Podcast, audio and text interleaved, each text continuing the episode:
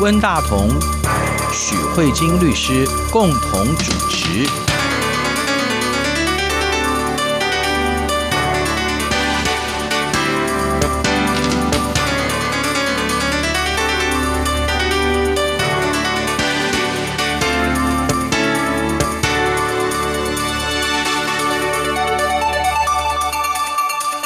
各位听众好，这里是中央广播电台两岸法律信箱，我是温大同。听众朋友，大家好，我是许慧金许律师。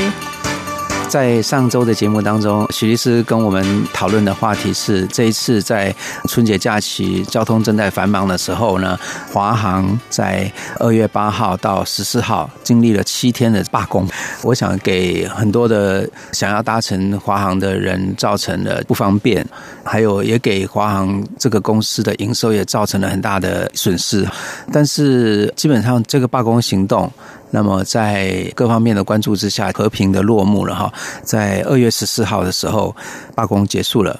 那么在这一次的罢工活动当中，其实就我们台湾的经验来看哈，罢工在台湾基本上的经验并不是很多哈，所以我们也很值得就是说来仔细的看一看这些罢工的状况哈，到底可以怎么去理解哈？许律师，接下来你要关注的焦点是什么？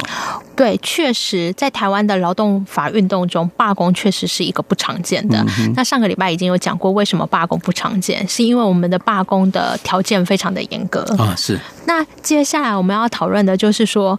其实我以前上劳动法的时候，我们老师说，所有的法律都是希望不要伤害别人的法律。嗯、然后呢，所有的法律都在维护你的权益要怎么被保障，然后在保障自己的权益，也不要去伤害别人的权利。可是只有一个法律是鼓励互相伤害的，嗯嗯、就是罢工法。是哦，还真有趣。嗯、因为因为我们老师还很严格的跟我们讲说，一个罢工活动如果没有造成雇主的损害，应该都要称作非法罢工。不痛根本不可能跟你达成协商啊！真有意思的讲法。对对，他他像我们以前电台，呃，就是关于要那个劳动改制的时候啊，就是要把员工从职员变成非职员，就是要进行所谓的承揽的时候，我们的员工只是在门口大家集合喊一喊就没事了。其实连旷工都没有做，哎，嗯，那所以基本上就是一个不痛不痒的，其实根本就没有罢工了。对，那个不能算是罢工。所以当今天资方我们。可以看到新闻上，华航不断说我们造成我们有多少的损害。对，其实我觉得这没有办法构成正当化说你罢工非法理由，因为罢工就是要造成你损害。我觉得这是一个罢工法跟一般的法律非常的不一样的逻辑，它的目的就是要互相造成损害的前提。一个法律通常不会鼓励破坏法秩序，所以我们上个礼拜也有讲到，就是说你是要最后手段性，嗯、所以他也是很怕你动不动就吵着罢工。你看那个法国一天到晚都在罢工，这很多时候你搭火车都要查一下今天有没有罢工活动，不然你会坐不回来耶。那这个部分的话，我觉得它连带在法律上的影响有一个控制的机制。第一个就是你要经过不断的协商，嗯、第二个部分它要。帮你筛选什么样的议题是可以被罢工的。哦，比如说举例，刚才温大哥提到央广的劳工运动，基本上你们那个活动也无法罢工。嗯，就算你们的工会通过说。哎呀，我们的这个电台从我们的平时的劳动关系转成承揽关系，嗯、这样的一个劳动法律关系的变动，对员工来说是不利的，嗯、而且是有损劳工权利的。对，然后劳工的受损面积范围非常的大，嗯、所以呢，我们不满这样的一个法制，我们要罢工。嗯我会告诉你们，到最后全部你们通通都旷职。为什么？为什么呢？嗯、因为这个东西是属于是非对错的判断。嗯哼，一个法律关系到底是雇佣关系还是承揽关系，是这是有一个判断的标准。对对对，所以他应该要去。透过司法诉讼，对他解决。他今天是司法诉讼，法院一定会很生气，说你们可以打官司，不打你在那边给我闹罢工。对，没错，没错。对啊，事实上，这个争议最后也是在法院解决的啊。就是说，我们那些不愿意签的人，他们三年后法院判他们胜诉，对，他们就回来了。对，他们是回来复原职这样子。对啊，对啊，所以可以理解吗？像这种啊，比如说，万一假设举例来说，某一个工厂，嗯啊，我觉得中国大陆那个。豫园鞋厂的案件，这个二零一四年的罢工，像这个鞋厂，严格意义来说，也不是属于用罢工可以处理的。这个公司它很多时候不交社保费，对，这个法律上规定就是你不交社保费就是处罚。非法的，对。那你如果觉得公司一直积欠不缴，你可以打官司啊。这个官司可以处理的，基本上法律就不鼓励你用罢工的方式解决。哦，是。是好，那接下来你就心想说，法律可以解决的，不可以用罢工解决。那有什么东西是法律不可以解决的？嗯有些事情就是劳动条件的更优厚。OK，是我们举这个华航机师来说就好了。对，你看哦，我们的劳动基准法已经规定。对，一天工作工时最长是多少？嗯哼，然后不可以超过多少？对，多久要给机师排休？这都是劳动基准法有规定的。哦。是，但是我们现在这些机师是要求什么？他说我是在工作没有错，但我希望有多一点人可以帮我一起轮。OK，, okay 对，所以他们有一个诉求叫做改善疲劳航班嘛。对对，对，八个小时以上要派遣三个机师。哦，是有道理。他的意思是说，这样大家可以彼此转移注意力，有一些人可以 share 一些这样子的状况。问题是你那八小时，你是不是？在工作，华航没有违法耶。嗯哼，了解。对对，所以我们这一次在网站上就有看到说，很多批评这一次罢工的人就说，其实他们的工作已经很轻松了哈，然后就说他的条件已经很好了，问他们还在吵什么？对，可是事实上罢工就是让你摇八叉的权利，就是让你有吵着有糖吃的权利，就是他并不是在管你合法不合法，他就是好还要再更好。所以有道理。我觉得台湾，所以为什么这个叫做罢工？对，而不是诉诸。那个司法对啊，如果华航今天违法，就只要去起诉就好了啊。对，有意思。他今天华航没有让你机师超过最高工时，但是机师说我们还想要过一个像人一样的生活，所以我们希望再跟雇主要求一下。所以我觉得从我们台湾的媒体也可以看得出来，因为罢工对台湾来说也是一个非常新兴的议题，所以媒体才会有出现说你们福利待遇已经很好，还在吵什么？对。可是这一句话就代表，就是因为我们福利待遇也不错，我们还想要更好，所以我们要罢工。哦，有道理。对，它是一个非常有趣的。对，这个给我们太大的启发了。对，所以他们还有一个很有趣，他们说要比照长荣航空保证十三个月全薪。对，他的薪水比照另外一个公司。对，可是每个月都给你薪水，你在吵什么？我又不是不给薪。所以很多人也讲说，他们贪心。对对对，他们很多人就是一个贪心的权利。对对对，他们有很多人说说，呃，你们的薪水已经高过多少了，你们还要怎么样？哈，就对，对这个刚刚好就是他们之所以这是罢工，而不是。诉讼的一个非常重要的。对对对对，所以在我们的罢工里面就有告诉你说，如果你是权利受损的话，你不能罢工，那个你去打官司。可是你希望你的福利调整到好，要再更好的这些事项，法律管不着，因为法律只管你有没有违法。你想想看，如果法院跳出来说：“哎，华航，我觉得你们应该给机师好一点的福利。”对对，这很不合理哎。哦，对，所以我们以前有有一些工人运动是属于什么官场工人什么什么那些，那个那个不叫罢工嘛？那不是，那那。那叫抗议运动，那叫抗议运动。对，那是对政府抗议。可是你看，他们最后他们的争议都在哪里解决？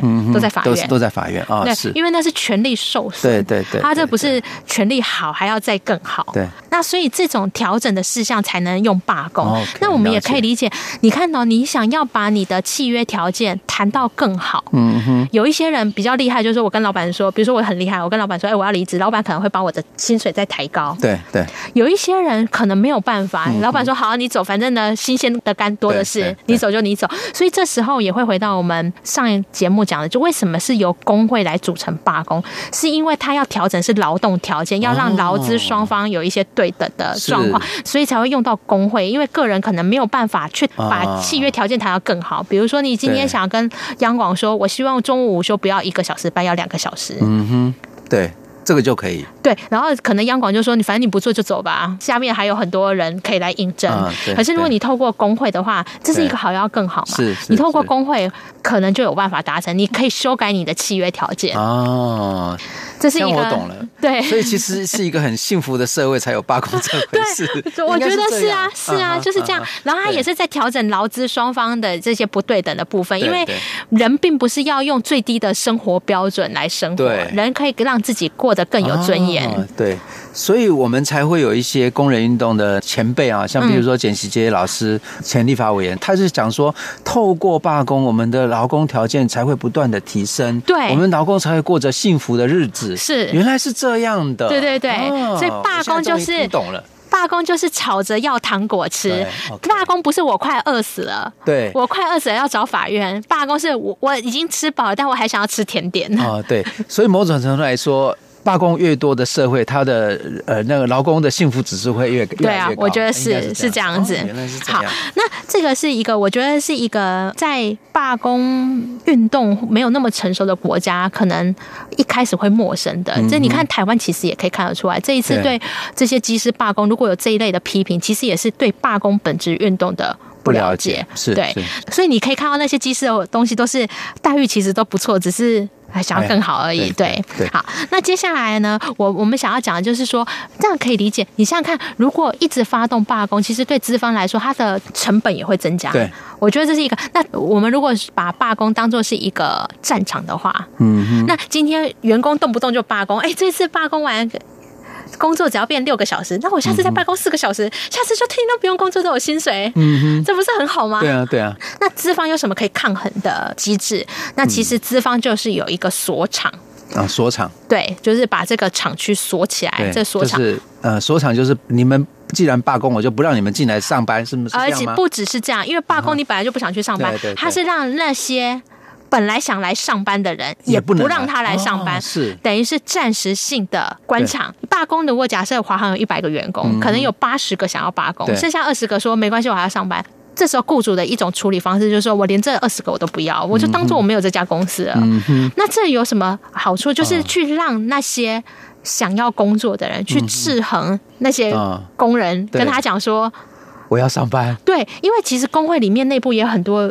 不同的力量在运作，有些想要工作，有些人他可以接受这个条件，有些人不能接受这个条件，不能接受条件的人就要罢工，可以接受条件的人就说我要上班。对啊，对啊。然后如果有些人就就可以达到一个平衡，一个平衡。那如果假设今天不罢工的人有一些力量的优势，去说服了那些想罢工的人，说你想想看，你现在罢工只有图利一个礼拜，后面的万一你失业了呢？对，怎么样呢？等等等等的。那他想一想，哎，对啊，人都是利益权衡啊，我到底是要在这。这家工作继续做呢，还是我就拍拍屁股走人呢？嗯、大家都会权衡，也许罢工就结束了。嗯，所以这个锁厂是资方的一种武器。OK，对，这是一个很重要的。那接下来你想想看，这样这不就是一个人数的角力战吗？对对，我今天要罢工，雇主就会希望呢，不罢工的人去压倒要罢工的人。嗯、那这时候罢工的人潮也会希望越多不罢工的人加入他们罢工的战营。嗯、所以呢，劳方还有另外一个武器叫做罢工纠察线。嗯哼，就不知道问大哥有没有听过罢工纠察线的事？罢工纠察线的意思，我的理解是不是就是说？嗯工会的人，他们阻止想要去上班的人，不让他们上班。对对对对，啊、对就是这样。所以呢，这时候工会的人可能，比如说，假设我们要以央广，因为央广有很多个电台，有比如说台北的，有淡水的，有台南的。那我今天罢工，我就告诉大家说，我们要以台北的电台作为罢工封锁线的现场。然后这时候，比如说，假设问大哥你是不想罢工的，你就来。然后工会的人就说这里。劝退你，嗯不要上班，或是加入罢工的行动，对，这种就叫罢工纠察线。可是纠察行为你也可以不遵守，嗯，对对，所以它它是一种阻止，好像有一点像在拉票一样的行为。所以这是我们会常见看到的罢工的一些制衡的手段。雇主有锁厂，然后呢，劳方这边的话会有罢工纠察线的设置。在这一次这个华航的罢工行动当中，基本上资方基本上没有做任何的动作，没有没有。对，他他就是只是把一些航线给停了，那是因为是因为他们罢工，对对对，对，就是说他基本上没有没有造价的，就是他没有起提出任何反制的动作，对对对对对。所以这一次华航基本上，我觉得是应该是说激烈，是蛮软弱的，应该，而且而且应该是说劳资双方的对立还不够那么激烈，对对。因为如果太激烈，我觉得以华航，比如说华航，如果他不锁场的话，他很快就会倒了，因为他锁场有一个好处，为什么？有一个法律赋予他锁场的权利，就是说他一旦锁场，他对那些不想罢工的人，他也不用给付薪水了。OK，对，他就是光明正大，就是反正就是。我什么都不用给，是，它是一定是非常的激烈，嗯，那所以这个是一个说场的制衡，对，我觉得这是一个我们常在罢工看到的一个有趣的手段，好玩哦，对啊，就罢工很像打仗啊，我觉得，对，然后都是以伤害对方为那个，对啊，就是一种看谁付得起这个这个受伤的这个那个代价哈，对啊，对啊，对啊，它是一种蛮有趣可以规定的，呃，我们台湾其实有一个。比较接近所场的争议，就是二零零五年中华电信的罢工。嗯、那他这个东西就是说，就发动了这个工会的运动啊，等等的。嗯、然后中华电信就说：“那我就信义区那个中华电信的那个基地台，嗯、我不让你们进来。”然后因为那个太激烈了，那会导致那些想上班的人没得上班，所以很快政府也介入协调，就结束了这样子。对，没有再继续激烈的抗争下去。对。所以罢工其实是个游戏啊，应该这样。对，我觉得是一个游戏，大家都走险棋，对对对，彼此互相看谁比较狠。对对对，还蛮有意思的。好，那我们讲到这边，呃，由于时间关系，我们休息一下，马上回来。还记得年少时的梦吗？像朵永远不凋零的花，陪我经过那风吹雨打，看世事无常。看沧桑变化，那些为爱所付出的代价，是永远都难忘的啊！所有真心的、痴心的话，永在我心中，虽然已没有他。走吧，走吧，人总要学着自己。长大，走吧，走吧，人生难免经历苦痛挣扎。走吧，走吧，为自己的心找一个家。也曾伤心流泪，也曾黯然心碎，这是爱的代价。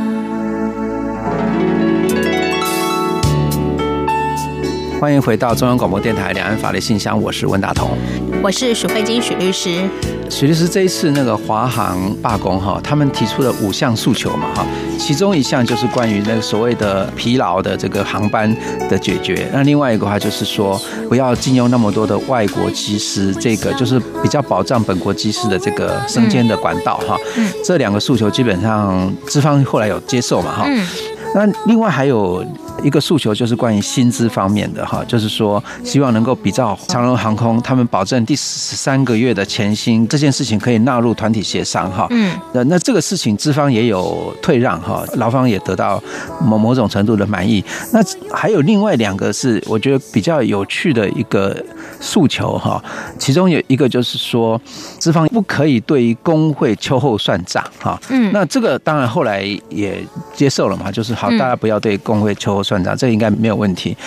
那另外一个也是很有趣的，说他本来的诉求是说要撤换破坏劳资关系不得不称职的主管。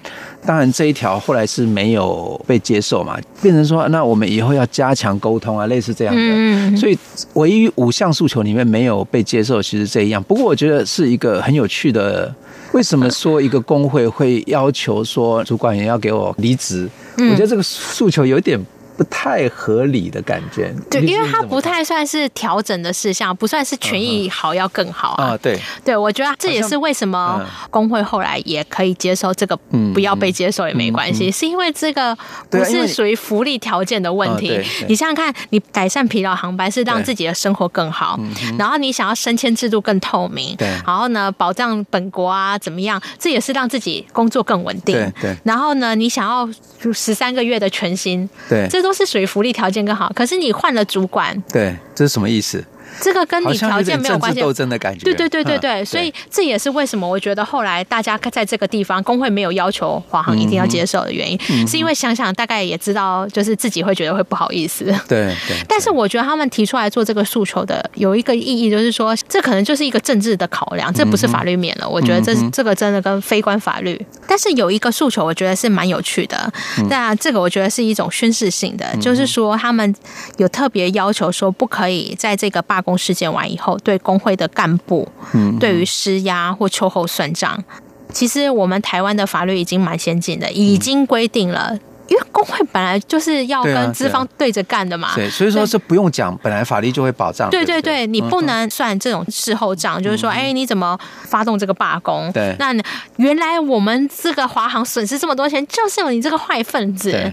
那呢，我要处罚你，把你拉从工会拉下来，看谁以后敢做工会的干部，这是不行的。那这种东西，呃，我们并不是写在罢工的相关法律里面。我们认为，工会不是只有罢工才讨人厌哎，工会的干部。基本上，工会的干部本身存在就是讨人厌。对，我必须要这样说。对，从资方的角度来说，对对，我的理解，我不知道理解对不对哈。就是说，好像工会干部某种程度，他只要是工会干部，他就比较不容易被 fire，对不对？好像有这个，有一点类似这样的概念。这个叫做不当劳动行为。OK，就是说，如果今天在罢工结束之后，华航今天来算秋后账，嗯哼，然后呢，因为某一个工会干部曾经发动。华航的罢工，而 fire 掉他，我们会认为这个是华航构成不当劳动行为。OK，因为你是针对工会这个讨人厌的人进行罢工，那这个是会构成不当劳动行为。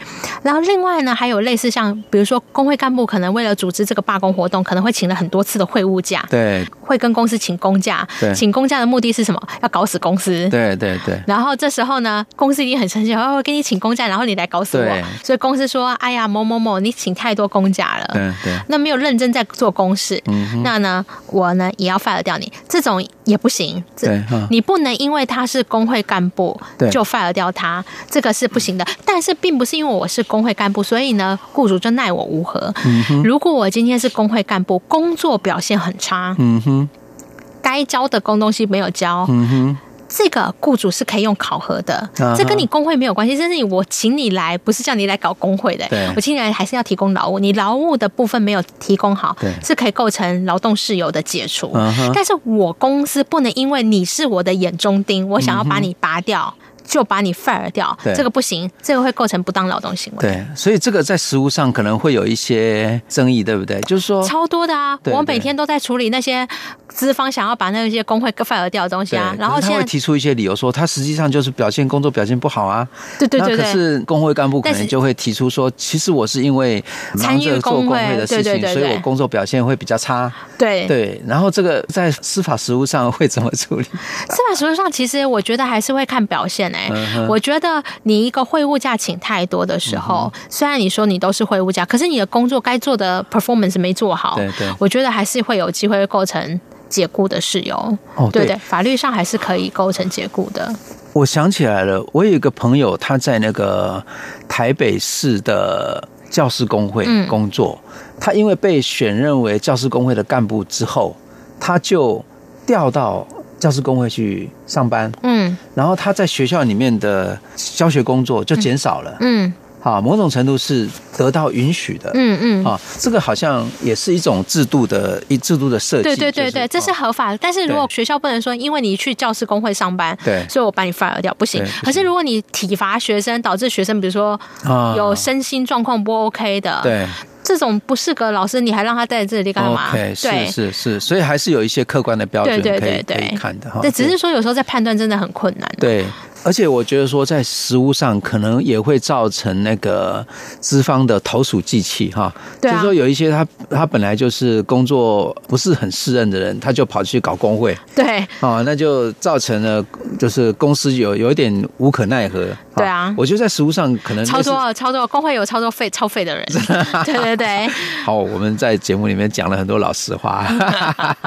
对，然后我觉得另外一个在节目快呃尾声的时候，嗯、我还想要。就是再带一个，就是说，除了不能算秋后账以外，其实如果我们关台湾最近的媒体，更多的时候是大家生气的不是华航搞罢工，嗯哼，大家生气的是华航无预警，嗯哼，啊是，我觉得这个很多人没有办法接受，没有错，因为我买了华航的票。结果发现这个航线不开，对，那我原来的所有的旅行计划全部都，而且只不是只有你华航损失，连旅行社都损失哎。对啊，我觉得在这一次罢工事件里面，工会被批评最多的可能是无预警这件事情造成民众观感不好。我觉得这很严重。那这个部分，我想要跟听众朋友分享说，其实这个要不要给预告罢工这件事情，各个国家都不太一样。有的国家是要十四天前预告，有的是三天前、两天前、六天前都有。可是台湾不是没有规定，台湾是有意识的把这件事情拿掉。为什么呢？因为我已经说过，台湾要发动罢工是非常困难，这是第一个。所以我们有想过，如果罢工的发动本身已经很困难，你还要预告，嗯哼，可能对雇主来说真的会不痛不痒，对，会不痛不痒。所以如果我们发动罢工是这么困难的话，要做的话就一招让你痛，嗯哼。所以我们曾经我们有在立法院讨论说要不要放入罢工期限，后来经过了多次的讨论以后，我们最后还是没放入。所以你某种上你可以这样说，是立法者有意忽略，不在法律上定定罢工的预告期间，嗯，是。那这个部分是要增加劳工去对抗资方的。你想想看，如果华航可以调动的话，然后又发动罢工那么困难，然后你又要前面比如说预告七天呢，好了，这时候资方其实可以再去动员一些劳方的说服啊什么之类，可能可以背个你罢工罢不成，那你这谈根本都谈不成嘛。对对，所以台湾这个部分有很多人都骂这些机师说，你们飞了这世界各国，难道你不知道世界各国都有罢工预告的期间吗？嗯、我觉得要不要罢工期限，这是可以讨论的。嗯、但是问题是，台湾目前以现在的状态下是赋予罢工无预警的这个权利。这个我我是这样觉得，因为法律上都没有规定，而且从我们的立法的历程制度来，是是曾经有人提出，哎，要不要放一下这个罢工期限啊？我们立法者就把它删掉。嗯、所以我觉得某种程度上应该是算是也赋予给劳工蛮有利的。武器，嗯，嗯对，我觉得这是有一点跟世界各国有一点不太一样的地方。不过世界各国也可以理解，因为他们所有的罢工制度都是让工会自由运作嘛，嗯、所以法律能做的事情就是如何不要造成太大的损失。嗯哼，对，所以有不太一样的法律脉络。嗯，这是有觉得在看新闻的时候可以跟朋友分享的。是，我想呃，透过这两集的节目，我觉得呃，许律师很清楚的跟我们听众介绍了在台湾现在这个法治脉络之之下，嗯，哦，我们我们的这个罢工是怎么一回事？对对对，对，我觉得呃，确实是很有启发哈。因为我这次其实，在看这个新闻过程当中，我就是觉得有一点糊里糊涂，我也不晓得要站在哪一边。呃，经过徐律师的这一次的这个节目，我觉得嗯，真的是让我受益良多。没有，我觉得罢工是因为其实你会发现，台湾最近提到的罢工比较熟悉的，可能就是二零一六年的华航空服员的罢工。嗯这个叫是在蔡总统要出国的时候，对对对，对，然后其实很有趣的一个那个事情。然后现在就过了两年，又一个华航机师的罢工，那我们就会发现说，像这样子的过去从来没有听闻罢工的活动，在这个接二连三，我们渐渐看到，我觉得应该算是应该某种程度是喜的。为什么？因为劳工的集体意识正在不断的。产生新的能量，我们不要去管说啊，你这个对或错什么，因为大家都在尝试，也许以后会摸索出一个比较更好的方式。对，也没有错，确实，我觉得还是要回到我提到的那个简吉街呃先生他所讲的，就是说，其实罢工对于劳工权益的提升啊，劳工福利的提升，其实是有帮助的。那你说现在台湾呃，其实有很大的问题，就是说我们的 GDP 其实是提高的，可是我们的那个幸福感降低。对。就是大部分的经济收入其实都集中到少数人的手上，嗯嗯、一般的员工、劳工，其实他并没有在这个分配上得到合理的照顾。所以在这个状况之下，我觉得员工运用团体的力量去争取自己的权益，其实对于台湾的社会和谐其实是应该有帮助的。嗯，我觉得我们不应该太劳工不应该太过忍耐。没错。这个对社会正义也是有帮助的。没错。那节目时间就到了哈，嗯，就到这边，谢谢徐律师。好，谢谢温大哥，也谢谢各位听众。那我们下周再会，大家拜拜。走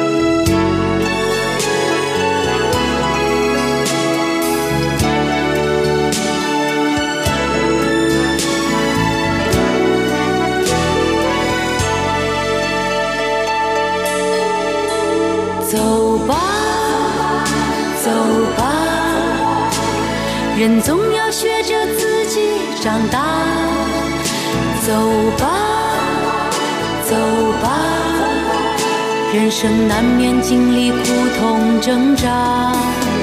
走吧，走吧，为自己的心找一个家。也曾伤心流泪，也曾黯然心碎，这是爱的代价。